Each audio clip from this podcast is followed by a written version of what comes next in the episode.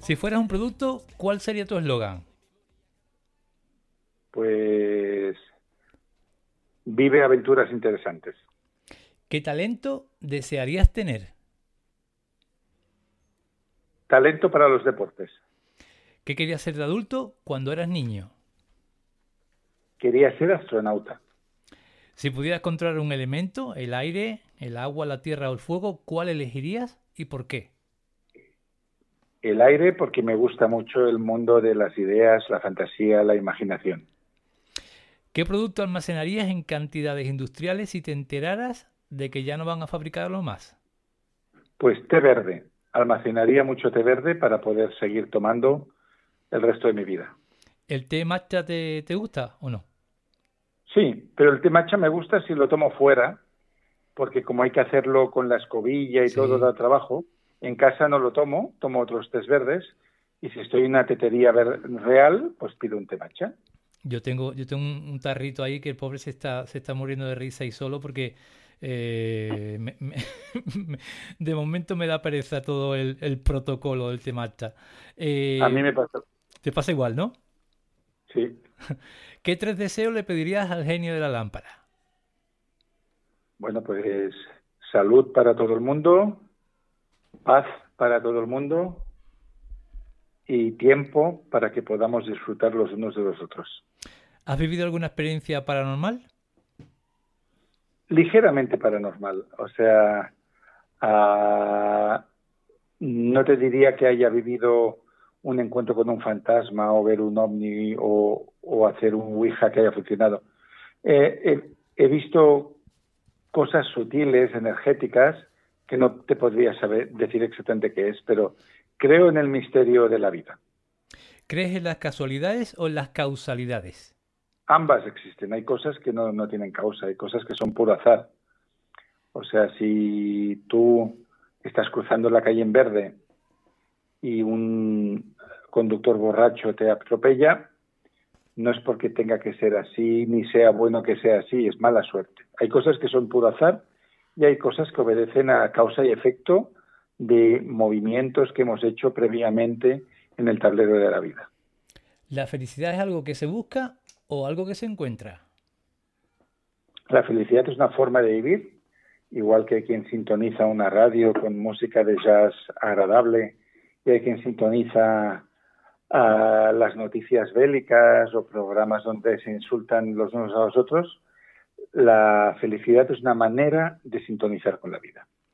¿Qué es lo que te pone más nervioso en esta sociedad en la que vivimos? Pues me ponen nervioso las prisas, por ejemplo. ¿Nada más? más cosas, pues mira, me pone nervioso el ruido que hay y que la gente tenga que atender a tantos inputs que llegan por todas las redes sociales. Me pone nervioso la gente que critica, me pone nervioso la gente que es negativa, la gente que te quiere llevar a, su nubarrón. Todo eso es lo que me pone nervioso. Eh, si pudiera mandarle un mensaje al mundo entero, ¿qué te gustaría decirle en 30 segundos? Bueno, ¿quién soy yo no para mandar un mensaje al mundo entero? les diría simplemente que traten de vivir su vida, no la de terceras personas. Si pudieras repetir un momento de tu vida, ¿cuál sería? Pues mira, por ejemplo, repetiría el momento de mi primer viaje al extranjero con mi mejor amigo, pues me encantaría volver a vivir todo aquello. Pero bueno, no, no soy de nostalgia, me gusta más pensar en cosas que voy a hacer en el futuro. Si pudieras darte un capricho ahora mismo, ¿cuál sería?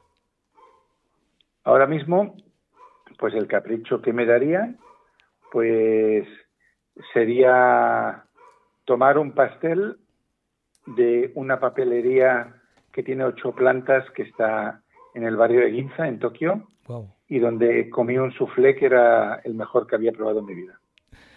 ¿Qué es aquello que aún no has hecho y tienes muchas ganas de hacer y qué te detiene?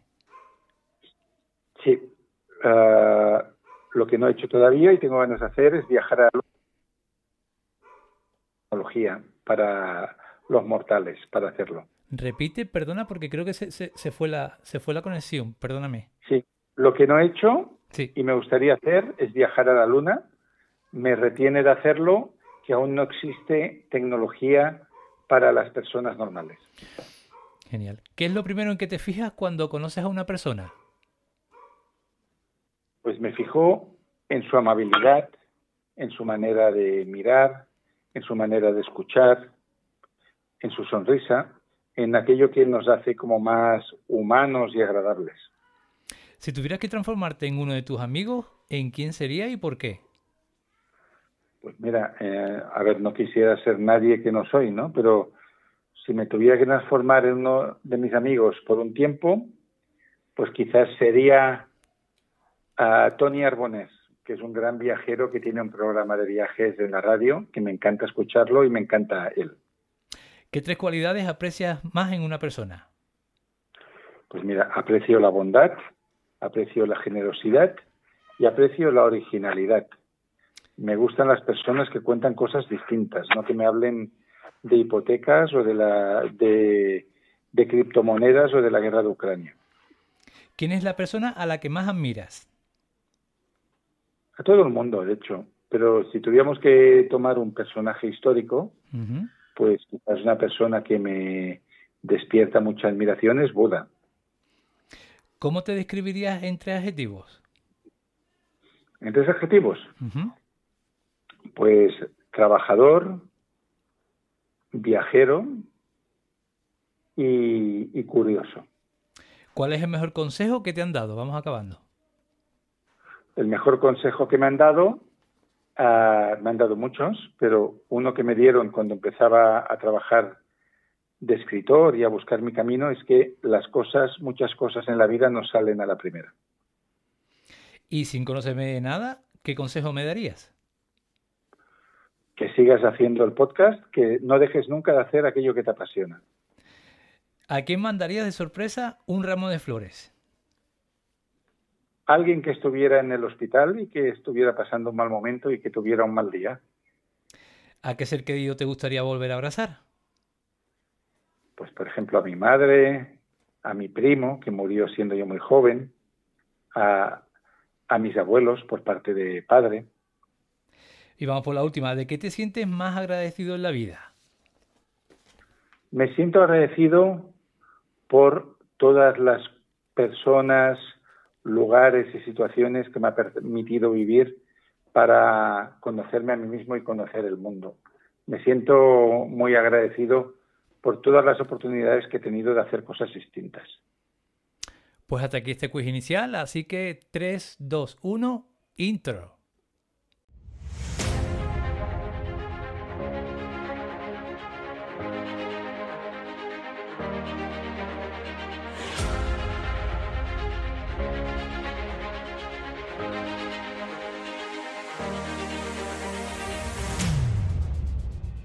Bienvenidos a una nueva entrega de Canarias de Cine. ¿Un podcast? No, mucho más. Un espacio de encuentro, un espacio de verdad, un espacio con alma.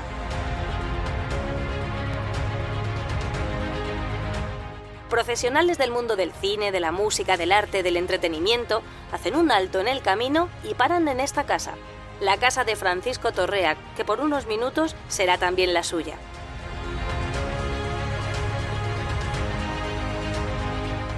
Solo con cercanía, con respeto, con admiración y complicidad pueden brotar las emociones y podemos comprobar que muchas veces los silencios hablan tanto o más que las palabras.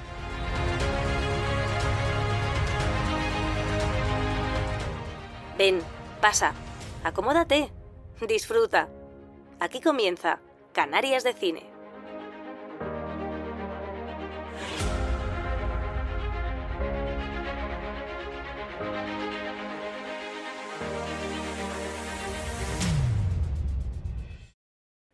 Gracias por la oportunidad, eh, gracias por la confianza, gracias por tu tiempo. Francés Miralle, eh, sé bienvenido a este rinconcito en Canarias, sé bienvenido a este podcast de entrevista que se llama Canarias de Cine.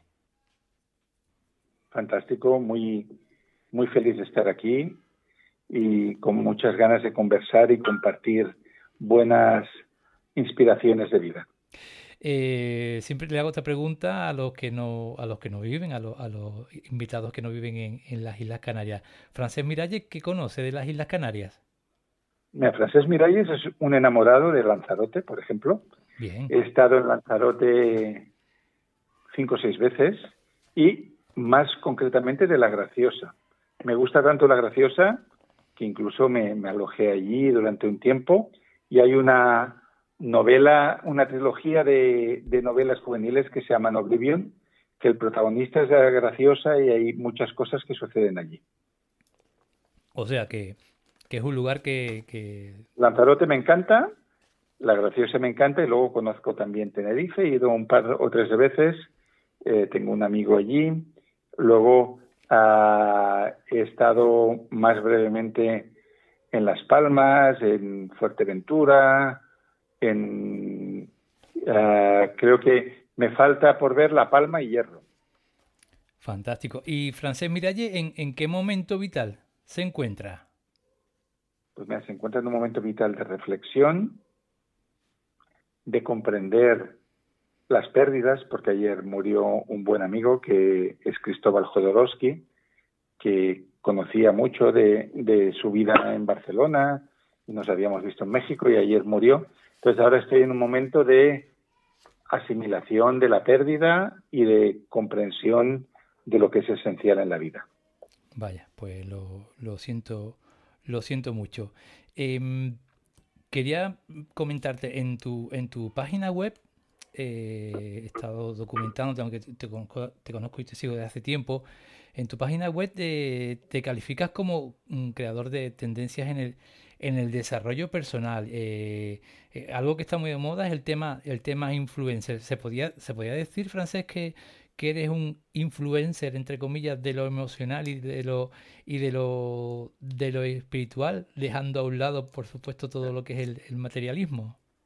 A ver, yo no me considero influencers porque los influencers tienen cientos de miles de seguidores y lo que hacen es mucho trabajo en las redes y yo en las redes trabajo muy poco y cuelgo muy pocas cosas y poco a menudo y poco regular, ¿no?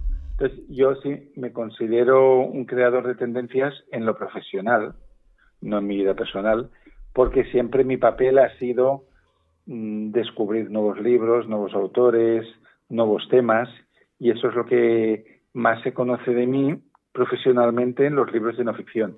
Pero para mí, influencers son los que trabajan de cara a la galería, para bien también, ¿eh? los que trabajan en pura comunicación. Y yo ahí no estoy, yo trabajo más de puertas adentro. Em, mm, preparando la, la, entrevista, eh, te quería preguntar, eh, de toda tu, trayectoria profesional, francés, que compartieras con, conmigo, con, los oyentes también, eh, varias, cositas de todos estos años de profesión. Eh, te las enumero y después si quieres te las vuelvo a, recordar. Me gustaría que compartieras un... Estoy diciendo una por una y yo te las comento. Perfecto, pues empezamos por un compañero especial o compañera. Sí, ah, pero ¿me dirás cuál es? No, o lo, tengo que decir yo. Sí, que me, que me, lo digas tú, que me lo digas tú.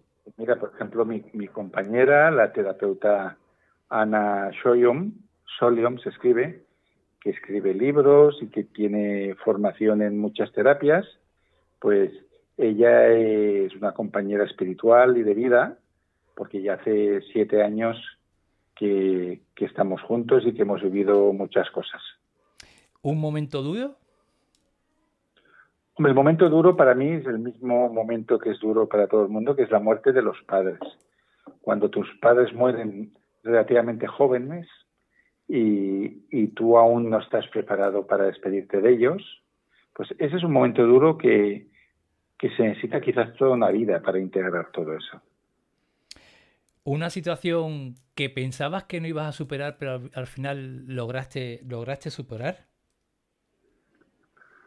Pues no sé, quizás en épocas de mi vida en los que he pasado por depresiones, cuando estás ahí en el fondo del pozo, piensas que no vas a salir, que ya tu vida termina ahí. Y luego ves que la vida es una montaña rusa, que tiene subidas y bajadas, es un libro que tiene muchos capítulos y que un capítulo sea muy difícil no significa que el siguiente no pueda ser luminoso. ¿Y un sueño por cumplir? Un sueño por cumplir, mira, antes he dicho lo de la luna, un sueño por cumplir, pero que no pasa nada si no se cumple, no es imprescindible, es que lleven al cine alguna de mis novelas. Ah, qué bueno, qué interesante, ¿no? Bueno, por decir algo que no haya hecho, porque la verdad es que he hecho bastantes cosas. Eh, mm, muchas, muchas obras, muchos libros que, has editado y que has sacado eh, a Francés Miralle mm, de promocionar una obra nueva. ¿Qué es lo que más le gusta y qué es lo que más pereza le da? Mira, lo que más me gusta de promocionar una obra es encontrarme con los lectores, ¿no? Ir a, no sé, el día de San Jordi, ir a, firmar libros y que vengan personas que traen libros de casa, que los han leído, que te hacen feliz, que, te dicen que les ha servido, etcétera. Esto es lo más bonito, el encuentro con los lectores. Y lo que más pereza me da es ir, no sé, a una radio o una televisión donde hay un periodista que no ha leído nada de tu libro y que en ese momento gira el libro, mira a cuenta cubierta y su primera pregunta es ¿y este libro de qué va? Eso me da mucha pereza. Uh, pereza ahí también te tiene que, alterar un poquito, digo yo. Es muy común, muy común. También hay que ser comprensivo, porque, por ejemplo, hay, hay magazines de hay magazines de radio o de tele donde en una mañana quizás tienen como 15 clips diferentes, ¿no? Igual a la persona que está allí entrevistando le han pasado tu libro dos minutos antes. Entonces es como una máquina de hacer churros. Entonces, claro, no les da tiempo de profundizar en nada y ese tipo de entrevistas donde te preguntan siempre lo mismo, a mí me dan pereza infinita. Y Francete, quería eh, una, una preguntita que me, que me iba que me iba rondando estos días eh, y que me apetecía mucho hacerte. Eh, mm, tú puedes ser escritor y, crear muchas obras y, tener mucho, muchos seguidores, eh, muchos libros, libros vendidos, pero mm, el hablar de tu obra, ¿te cuesta, no te cuesta? quiero decir, una cosa es como uno se, se expresa o cómo habla o, lo que quiere contar a través de las palabras impresas en una hoja en blanco y otra cosa es, explicarla. ¿Eso es algo que has ido con el paso de tiempo perfeccionando, mejorando? Eh, no sé si me, si me explico bien. No, no, me cuesta hablar de mis obras porque llevo como 20 años trabajando en la radio ah, como periodista. Entonces, hablar es parte de mi trabajo, incluso cuando no hablo de mis libros. Muchas veces hablo de libros de otros, comento películas. El otro día estaba en la ah, en el programa de televisión española versión española, haciendo de torturiano de una película. Entonces, hablar en sí, aunque de adolescente era muy tímido, no me cuesta. Ah, ahora, sí que es cierto que, por ejemplo, mm, he dado tantísimas entrevistas sobre el Ikigai en los últimos cuatro años que igual habrán sido más de mil, que me siento mucho más estimulado cuando me preguntan algo distinto. Eh, claro, es lo que yo también pensaba, ¿no? Que, que, llega un momento que un profesional como tú eh, e, entra, entra, entre comillas, en, modo piloto automático, con todo el respeto del mundo. Y no, pero yo eh, no, no funciono bien con el piloto automático. Entonces, cuando una entrevista empieza ya diciendo, ¿qué, qué significa la palabra Ikigai? Pues al final digo, oye, que lean el libro, porque lo he explicado diez mil veces y, creo que ya todo el mundo lo ha oído. Entonces, me gusta que las preguntas sean un poco originales, mm, igual que, que cuando hablas con un buen amigo, pues no le preguntas lo que todo el mundo le preguntaría, sino algo más personal, algo más que resuene en ti también, en la persona que hace la pregunta. Eh, por, por, eso lo que te he explicado antes de, empezar a, a, grabar, que, que que, bueno, en este podcast eh, tengo la suerte de, poder conversar con, grandes profesionales de, todo tipo de artes y, bueno, intento eh, preguntar sin forzar mucho, pero, pero cosas que se acerquen más a, la persona que al, que, al, que al profesional sin dejar de lado, pues claro, el trabajo profesional del invitado. Preguntarte... Eh, la profesión de escritor francés, ¿qué crees que te ha aportado en todos estos años a nivel intelectual ¿Y qué crees que te ha aportado o has aprendido a nivel emocional? piensa que ser escritor no ha sido casi nunca una profesión para mí, porque siempre lo he combinado con otras cosas, ¿no? O sea, una época en la que yo trabajaba de traductor y de periodista y también era escritor. Hubo otras en la que quizás hacía de editor y trabajaba. Siempre lo he combinado con otros trabajos, ¿no? Entonces, lo que me ha aportado la profesión o el oficio de escritor es una vía para poder compartir con la gente todas las cosas que descubro, que encuentro que son valiosas, que quiero compartir. Y a nivel emocional, para cualquier escritor, no hace falta que sea profesional, puede ser cualquier persona, ah, lo que te aporta es que tienes como un grifo que puedes abrir y sacar todo lo que hay dentro de ti, también aquello que te duele, ¿no? Lo que te genera ansiedad, lo que te genera miedo, lo que te gustaría haber hecho distinto en el pasado, lo que te gustaría hacer en el futuro, ¿no? Entonces, eh, la, escribir es una manera muy terapéutica de completar la realidad y de cerrar grietas. Ok. Mm, también tenía curiosidad por saber, francés, eh, ¿cómo, ¿cómo, se produce ese cambio, ese paso, esa transición de, de, escribir narrativa eh, para adultos, literatura infantil y juvenil, a, a obras sobre, sobre desarrollo personal?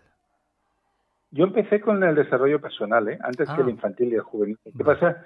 Que los primeros libros que escribí de desarrollo personal los hacía bajo seudónimo, trabajando para una editorial.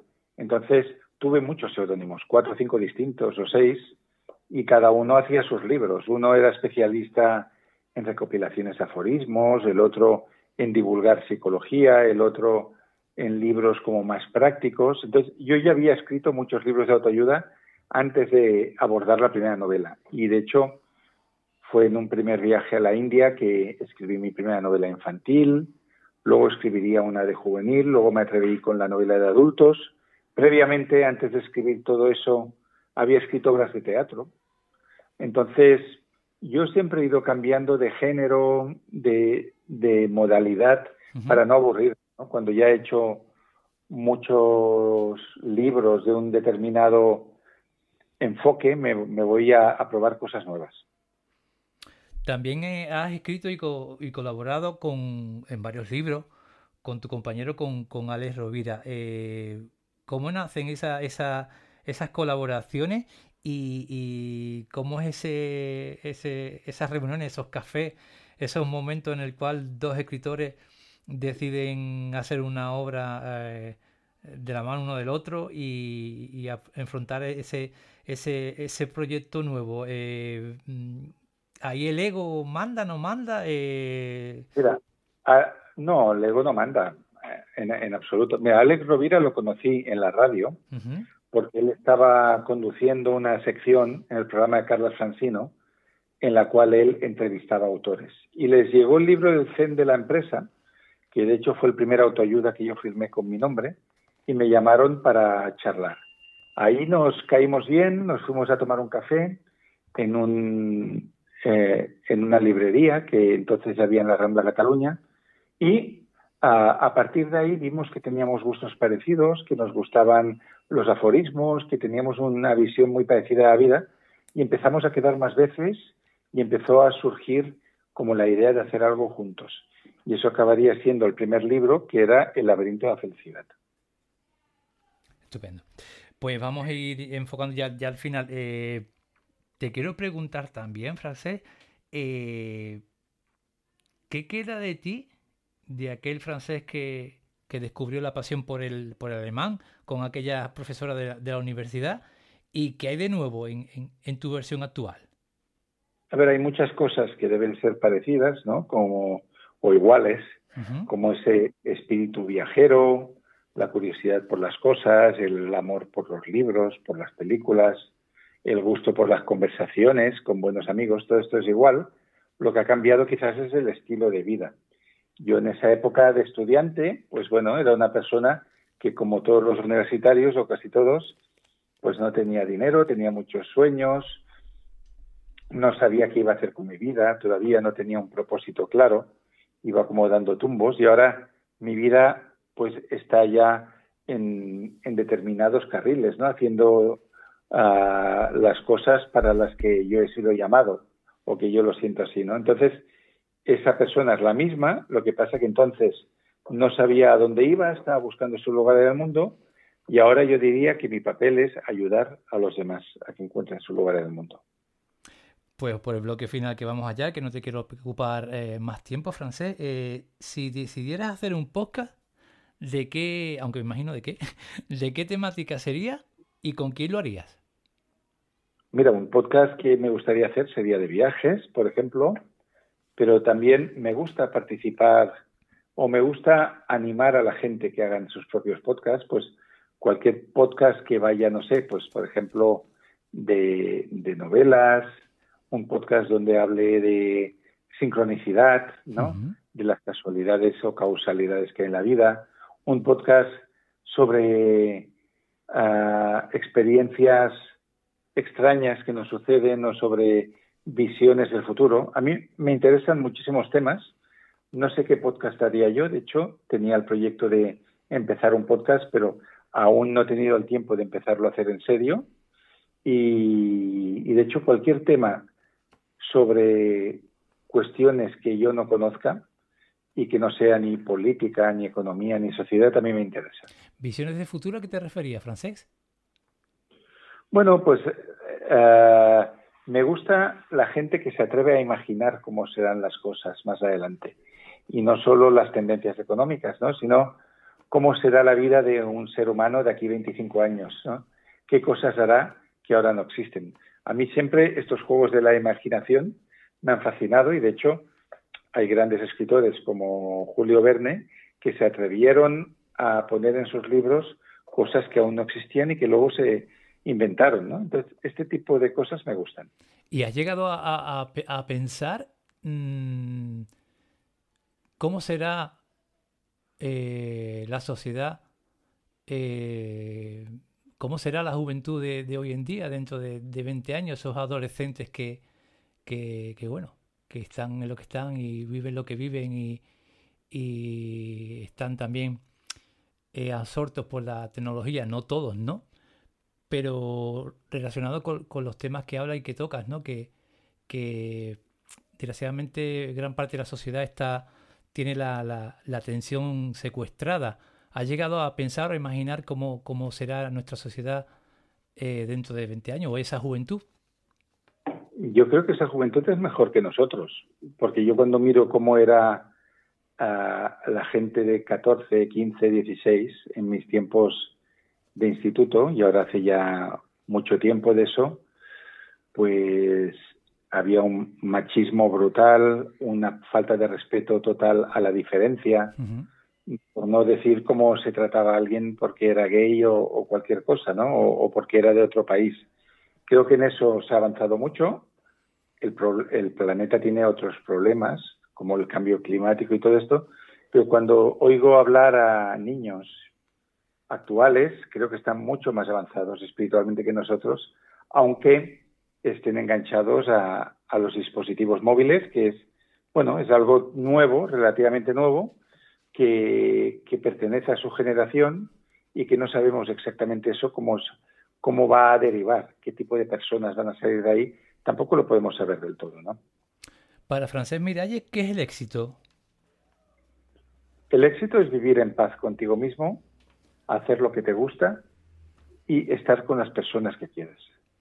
Y vamos acabando. Si tuvieses la, la posibilidad de encontrarte contigo mismo con 10, 12 años, ¿qué consejo te hubieras dado? Pues me, me, daría un consejo de que no tenga miedo a las dificultades y los cambios de la vida, porque nunca sucede nada de lo que tememos, siempre suceden otras cosas y la vida es una aventura maravillosa y hay que abrazar cualquier cosa que te ponga en el plato. Y ya por último, tiene la posibilidad de encontrarte contigo, Dios quiera, con 85 o 90 años. ¿Qué te preguntaría, Francés? ¿Cómo has llegado tan lejos? Me preguntaría, porque los hombres de mi familia han muerto bastante jóvenes. Entonces, no, ah, eh, lo que le preguntaría quizás es ¿qué es lo que te sientes más orgulloso de haber hecho en tu vida? ¿no? O sea, si estuviera ya a una edad muy avanzada, le preguntaría, mira, de todo lo que has hecho, de tu legado en este mundo, ¿de qué estás más feliz de haber dejado aquí? Genial, Francés. Pues hasta aquí este, este ratito en este podcast de entrevista, en este, en este rinconcito aquí en, en Tenerife, en, en Cañas de Cine. Y bueno, agradecerte tu tiempo, tu atención y también agradecerte enormemente todo lo que, todo lo que aporta y todo lo que nos enseña eh, y todo lo que nos hace descubrir y preguntarnos pues a través de, de todos tus libros y todas tus obras, que de verdad un honor y una suerte poder charlar, aunque sea un ratito contigo, de verdad. Muchas gracias, ha sido un enorme placer. Gracias por tu amabilidad, tu cariño y por preparar también esta entrevista. Pues, señoras y señores, hasta aquí esta entrega de Canales de Cine. Cuídense. ¿Listo, Francesc? Pues ya está. Muchas gracias. No, hombre. Ha quedado muy. Dime.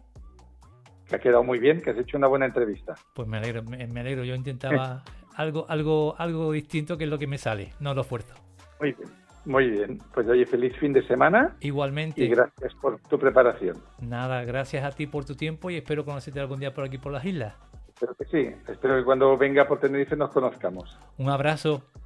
Un fuerte abrazo. Chao. Buen fin de semana. Igualmente.